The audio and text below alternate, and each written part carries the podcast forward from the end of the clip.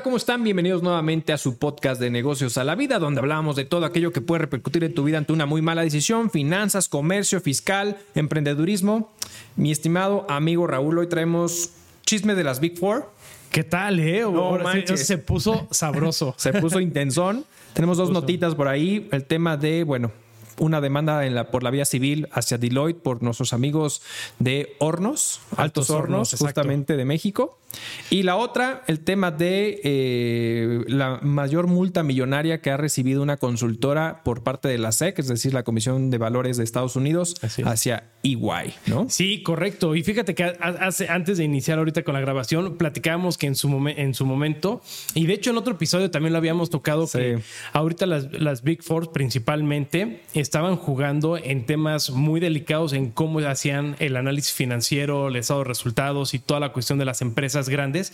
Y de lo primero que empezamos a ver y platicar hace no mucho fue con la situación de Evergrande a inicio de año. Eh, Exactamente, esta empresa china con el tema de que al final había un tema de, de autorización de estados financieros por parte de KPMG, justo con, Evergrande, y, y que bueno, al final salió que todo Evergrande no podía hacer frente a los bonos y mil situaciones que estaban sucediendo, ¿no? Exacto, y KPMG lo dio, se, se hizo el de el Oxiso, dejó, Venga. dejó pasar, le dio buen, buen historial, buen visto bueno y vámonos. Exacto. Y chistoso, porque KPMG, antes de todo lo que vamos a platicar ahorita, era la de la Fi- Big Four o la empresa de auditores y contadores con el crédito, la multa más grande de la historia, que eran de 50 millones de dólares. Híjole, pero igual ya lo superó. Nomás dobleteó. Dobleteó nada más, para que vea que hay. Doble o nada. Exacto. Eh, vamos, exactamente. Oye, pues va- vamos, ¿te parece bien?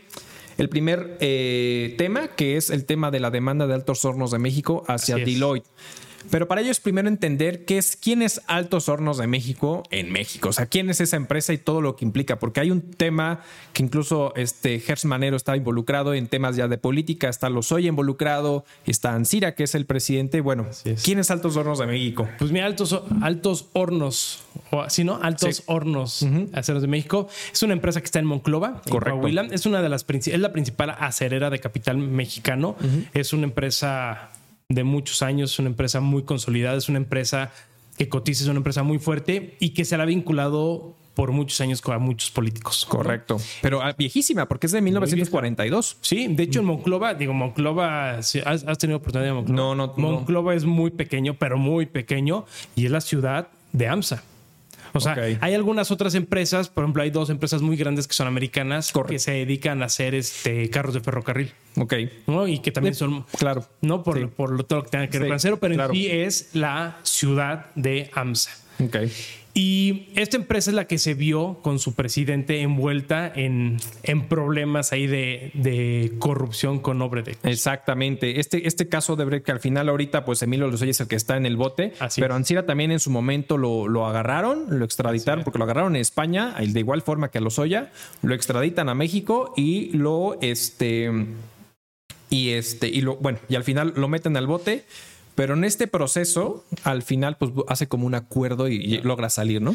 Pero con 200 millones de dólares por delante. Eh, no, más tantito. Bueno, todavía que estaba viendo cómo, este, cómo los iban pagando, nunca notificaron o se hizo público que terminó de liquidar ese, esa multa. No, de hecho- o esa devolución. Eh, Se supone que realmente lo va a terminar de pagar en noviembre del 2023. Ok. Porque se ya hizo un primer pago, ya acreditó 50, 50 millones de dólares. Y, y esa, y esa, esos otros dos pagos, uno vence en noviembre de este año y el otro en, noviembre del próximo año, en 2023. Entonces, todavía está ahí, pero es que hay muchos factores involucrados que al cuate, por supuesto, le conviene, porque quería constituir un fideicomiso. Obviamente, como está en buró y está detenido, no podía, por temas de PLD, no podía pasar a través de la fiduciaria para constituir el fideicomiso. Y este, entonces pidió justamente a la WIP que desblo- desbloquearan cuentas, en fin, y un mil y un situaciones. Pero al final fue como un tema de me acerco, me acerco con la autoridad, le dijo a nuestro querido presidente y obviamente al procurador, le dijo, "Me- estoy, estoy, al fiscal le dijo, ¿sabes qué? Estoy dispuesto, estoy dispuesto, ¿eh? Estoy dispuesto a resarcir el daño con Pemex, porque ¿qué pasó con, qué pasó con esta situación? Es que al final, en, en aquel 2012, llega con Pemex, ¿no? Este Altos Hornos de México, y le dice, oye, te vendo esta, eh, esta empresa, ¿cómo se llamaba? Agronitrogenado, Así es, correcto. este, que prácticamente era un cascarón inservible. Y entonces esto como que se lo venda Pemex y hay un tema donde le paga una... es eh, una dádiva a Lozoya, al parecer. En ese entonces era el director de Pemex. Correcto. De 3.5 millones de dólares, si no me equivoco, ¿no? Y entonces ahí hay un tema involucrado y bueno. Sí, porque lo como dice, agarró una, una empresa casi muerta, Cascarón, y se la compró a Pemex y se la revendió a Pemex por cientos de millones de dólares. Correcto. Que era lo que el gobierno le estaba reclamando que por delante tenía que pagar esos 200. Exactamente. Y ojo, de su bolsa. Sí, claro. No, entiendo que no está afectando a AMSA. Justo ahí está el tema interesante, porque fíjate que eh, yo creo, ah, y ahí te va el tema, yo creo que sí está involucrado justamente Altos Hornos, porque dentro de este acuerdo, obviamente, pues para resarcir el daño, sale del bote, ¿no? Con este acuerdo, con eh, esta Ansira, sale del bote para poderlo pagar. Y, y, bueno, y sale, y hay que pagar a más tardar el 2023. Pero el tema es que Altos Hornos en Estados Unidos está viendo la posibilidad de cogerse de aquello que todo el mundo le gusta cogerse, el, Chapter 11. Entonces, ¿para qué? Lo que está buscando es acogerse de la quiebra técnica o la quiebra como tal, que bueno, de entrada esta Altos Hornos ha estado en constantes quiebras desde hace como 18 años ante la, Bolsa Mexicana de Valores, que ha provocado desencadenamientos eh, en perjuicio de pequeñas y medianas empresas que las ha quebrado por este tipo de prácticas la verdad es que feroces y eh, sin madre, ¿no? Sí. Pero justamente en Estados Unidos está buscando, del año pasado dijeron ese comentario que eh, Altos Hornos está buscando la posibilidad de acogerse al Chapter 11 como todas las empresas lo hacen para que estar en quiebra y entonces no estar obligado al pago de estos famosos 200 mil dólares que llegó 200, millones de dólares que llegó en acuerdo este Ansira con tal porque al final Ansira y su familia tienen el 55% de la empresa. Sí, correcto, correcto. Pero entonces AMSA sí está haciendo un ligue con, exacto, Ansira. Exacto, está haciendo un ligue con Ansira para poder pagar y enfrentar esa situación. Digo, el tema es con Ansira pero al final, pues si Anciera tiene bloqueado cuentas, no puede hacer muchas cosas, de algún lado tiene que salir la lana, ¿no? Y entonces al final, quien vendió toda esta, esta, esta, esta filial, ¿no? Pues fue justamente Altos Hornos, ¿no? Claro. Pero que Chapter Ah, pero en Estados Unidos. En Estados Unidos. pero la. Porque tiene relación allá. Pero la sanción está con, con directo. Sí, correcto. Aquí en México. Correcto. Correcto, correcto. Pero justamente lo que está buscando y se está buscando involucrar es que esta empresa se dedique a la que en quiebra, perdón, para que al final no tenga un, no hay para que a través de la empresa no sea la afectada directamente, la obligada a pagar justamente ese acuerdo que hizo Ansira. ¿no? Entonces es parte de las decisiones. Para proteger a la empresa. Sí, exactamente, ¿no? Oye, oye, y a ver, pasó de, todo eso, ya, ya, ya vimos de dónde empezó a salir, Ansira ya hicimos un pequeño recordatorio, ¿por qué sale a la, a la luz Deloitte? O sea, ¿de qué reclama AMSA? Pues justamente eh, Deloitte firma un contrato de prestación de servicios justamente para que sea esta quien audita la empresa y al final pues pueda enviar los financieros a la Bolsa Mexicana de Valores. En 2018 hacen la firma, si no me equivoco, por ahí de octubre.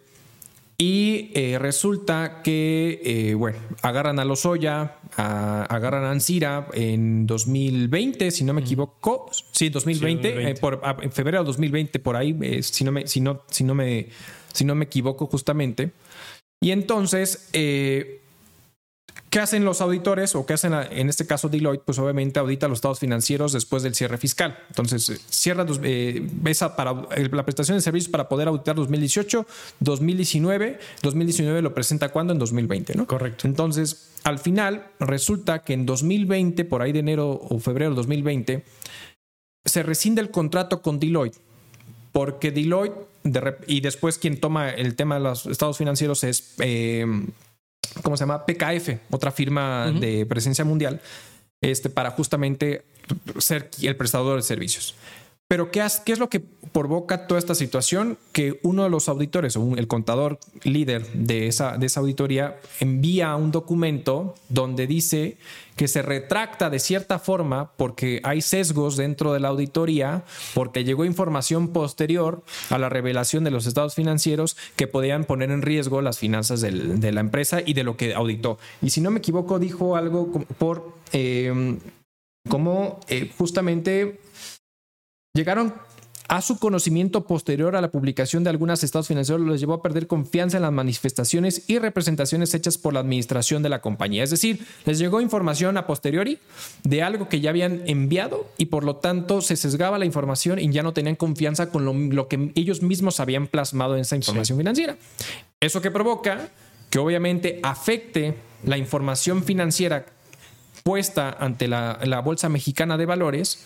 Y entonces, ¿qué hace justamente Ansiro? Pues voy a demandar por la vía civil justamente a Deloitte. Y la demanda es específicamente por incumplimiento de contrato, desistimiento de estados financieros avalados por esa dicha firma, es decir, se retractan completamente a esa situación y la develación de información autorizada, ¿no? Es decir, sacó revelación de información de algo que ni siquiera estaba autorizado o que no se sabía realmente. Entonces, esta provoca toda esta situación. Ok. Oye, ¿y, realmente crees que haya sido por un tema que posteriormente, de información que posteriormente obtuvieron? ¿O más bien ya vieron toda la situación? ¿No? O sea, vieron China ¿Qué pasó con KPMG? exacto, cuadran los tiempos, cuadran mi chamba, oye. Exacto. ¿No? Yo siento, te digo, eh, la verdad es que eh, es, las Big Four siempre lo hemos visto, están siempre en el ojo de huracán con estas grandes empresas porque Generalmente, al tener presencia mundial, las empresas se cogen de firmas que tengan presencia mundial para que sea mucho más transparente la información de las auditorías.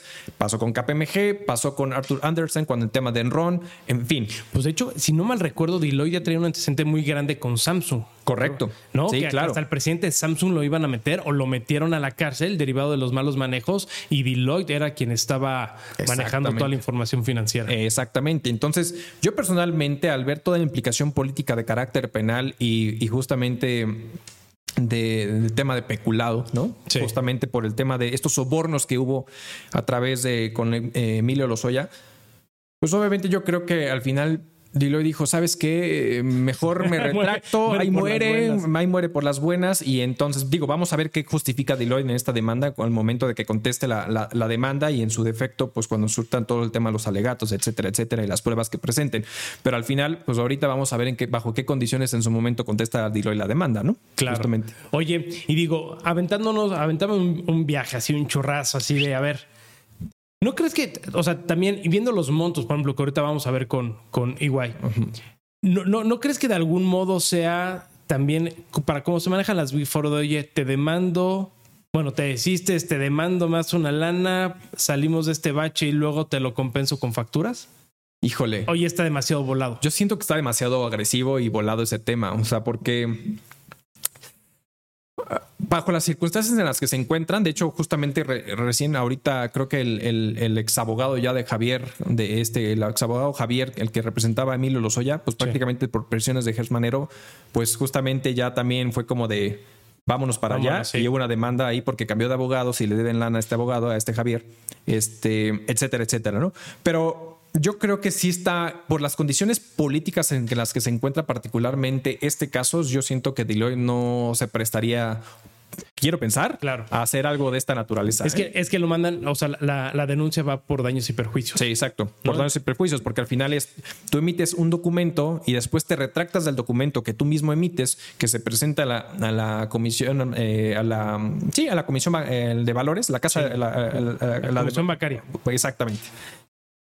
Entonces, pues al final de repente, pues oye, me afectas completamente toda la situación. ¿Qué digo? Al final la empresa también se ha manejado muy mal porque, pues, te digo, se ha declarado en quiebra mil veces y en diferentes situaciones ya perjudicaron a, mil y otras empresas, ¿no? Pequeñas y medianas principalmente. Entonces, pero yo en el caso específico de Deloitte, yo sí creo que al final va a ser un tema, mm, ay Dios, medio complicadón, porque incluso PKF eh, se, mm, eh, cuando al momento de revisar la información de la auditoría del 2019, eh, comenta que se abstiene de comentar cualquier situación porque no tiene los elementos suficientes como para poder presentar una opinión al respecto.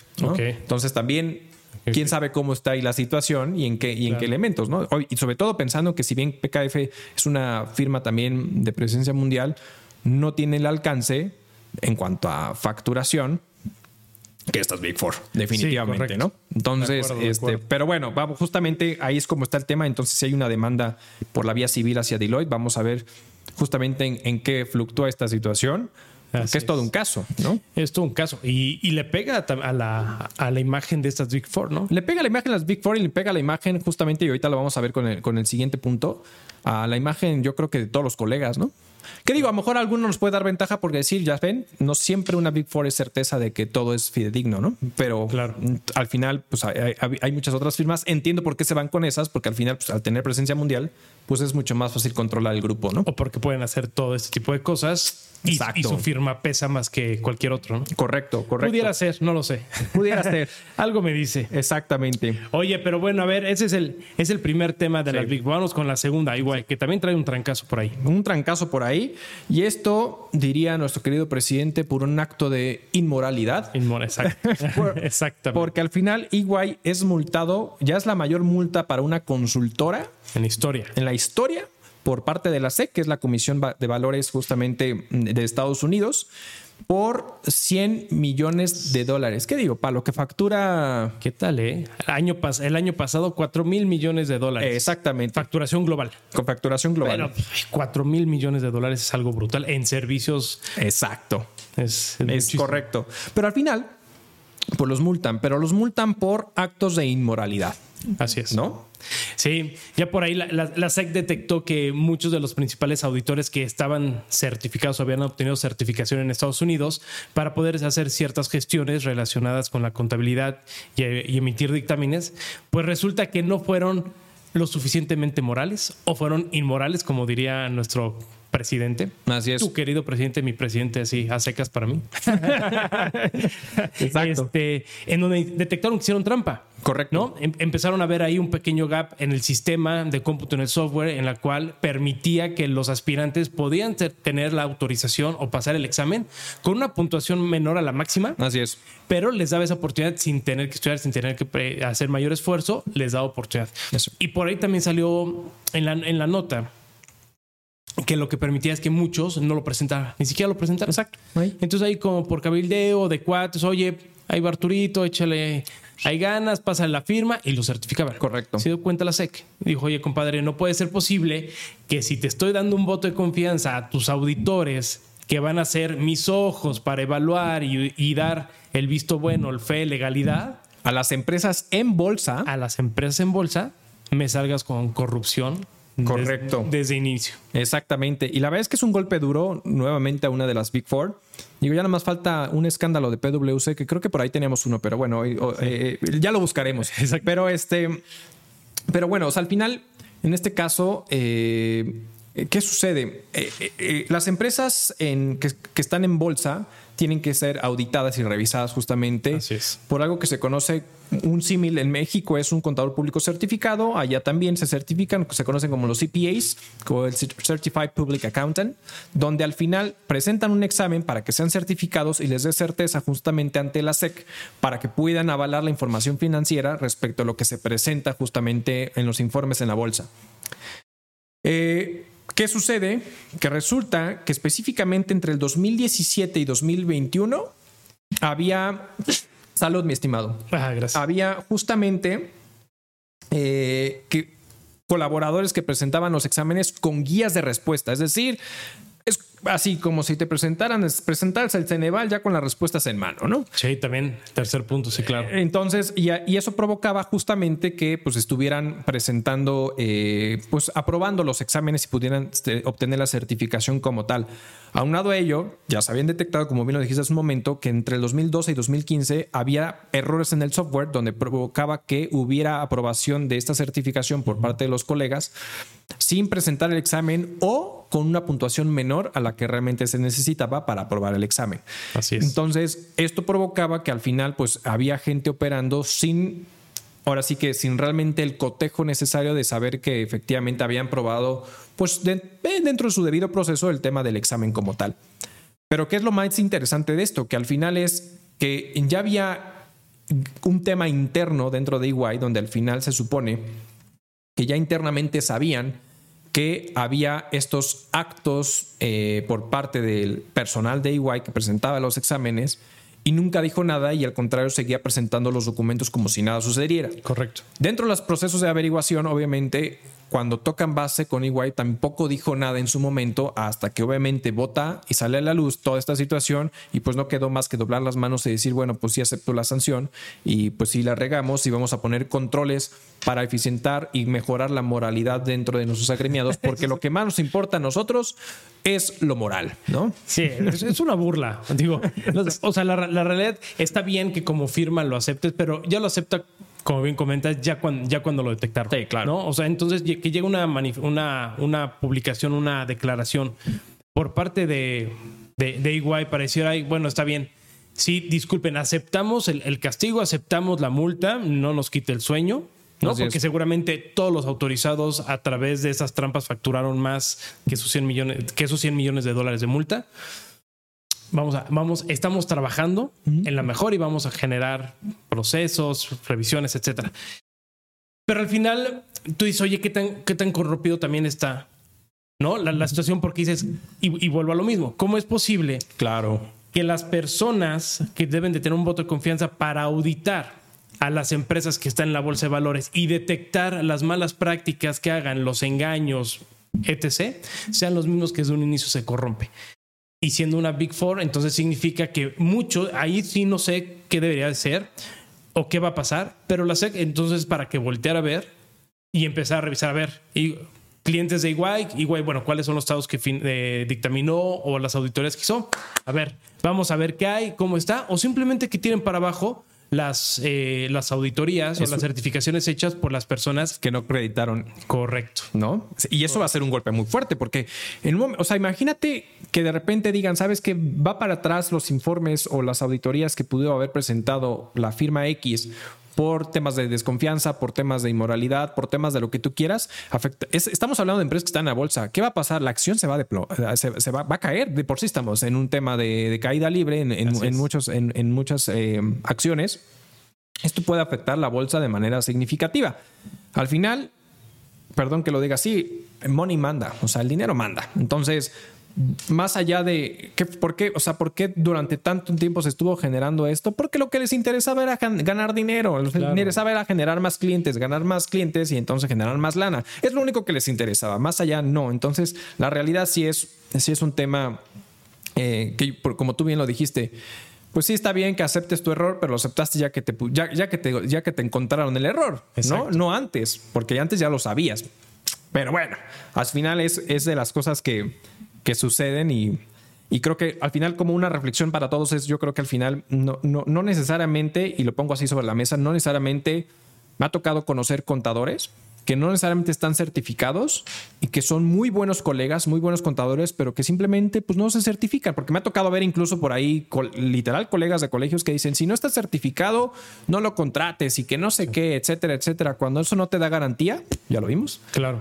Que al final lo sepan o que hagan las cosas de una buena manera, ¿no? Entonces Exacto. simplemente todo, todo va con justamente el trabajo es lo que realmente denota la calidad del servicio, ¿no? Y el trabajo de la persona. Así es, así es. Pues bueno, va a quedar, en los dos casos va a quedar mucho a la, a la autoridad a ver qué tanto hacen. La realidad es que deben de fijarse en ese tipo de acciones porque entonces, ¿qué es lo que está haciendo? Que estas Big Four están tapando muchos hoyos que por ahí se deben de estar encontrando. Y en el caso de, de México, pues lo que buscamos es el tema de la legalidad, de la fiscalización y seguramente puede haber un boquete. Y en el tema de Estados Unidos va para allá sobre todo el tema de la transparencia para las empresas de bolsa Exactamente. y demás situaciones que van relacionados. Exactamente. Pero bueno, Pero bueno, ¿todo, ¿todo bien con tu Bitcoin? ¿Todo bien con tu Bitcoin? no, no, no, no, no, no, desafortunadamente no. No hablemos de eso Ni entonces. Ethereum, ni, ni bolsa, ni nada.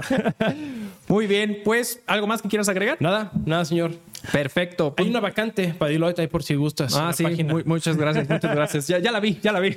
Entonces, pues muchas gracias a todos por acompañarnos, gracias por seguirnos en las plataformas de audio. Sabemos que están en- estamos en todas. Dale, la- dale a las estrellitas y comparte. Tenemos el video podcast que está en YouTube. Suscríbete, da la campanita y pues por favor comparte. Compartan, nos escuchamos a la siguiente. Hasta luego. luego.